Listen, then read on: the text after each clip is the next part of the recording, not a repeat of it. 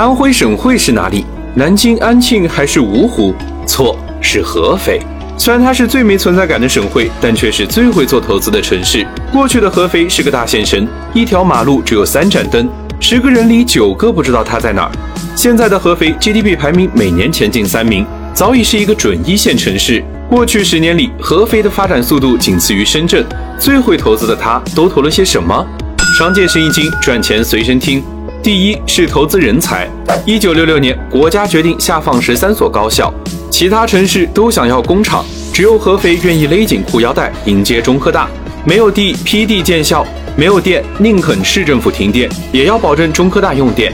当别的城市大搞基础建设时，合肥却投人投钱到科研教育上。我们都在用的讯飞语音输入法，背后的公司叫科大讯飞，它占据了中文语音市场百分之七十以上的份额。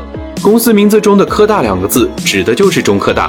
中科大南迁，中科院多家科研所落户，让合肥积累了大批科研人才资源。第二是投资高新产业，光有人才还不行，科研必须和产业结合。两千年的时候，合肥先后引进了三洋、格力、长虹，把合肥打造成了第三大家电制造基地。到两千零八年，合肥冰箱产量全国第一，洗衣机产量第二，但还缺一样液晶面板。当时的京东方口碑极差，合肥却愿意拿出百分之八十的财政收入豪赌京东方，股民和行业都觉得合肥疯了。但随着京东方新生产线量产成功，合肥一跃成为全球最大的显示屏产地。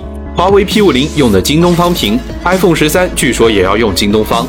合肥投资京东方的模式像极了一家投资公司寻找潜力项目，出资入股协助企业投产，退出股份回笼资金，继续投资潜力项目。合肥用同样的模式押宝芯片存储，实现了国产内存条的量产，把金士顿打得被迫降价，下注新能源汽车，未来大众江淮打造了一条千亿级的电动汽车产业链。你觉得合肥的标签是什么？科技之城、新能源之都，还是什么？右边评论区告诉我。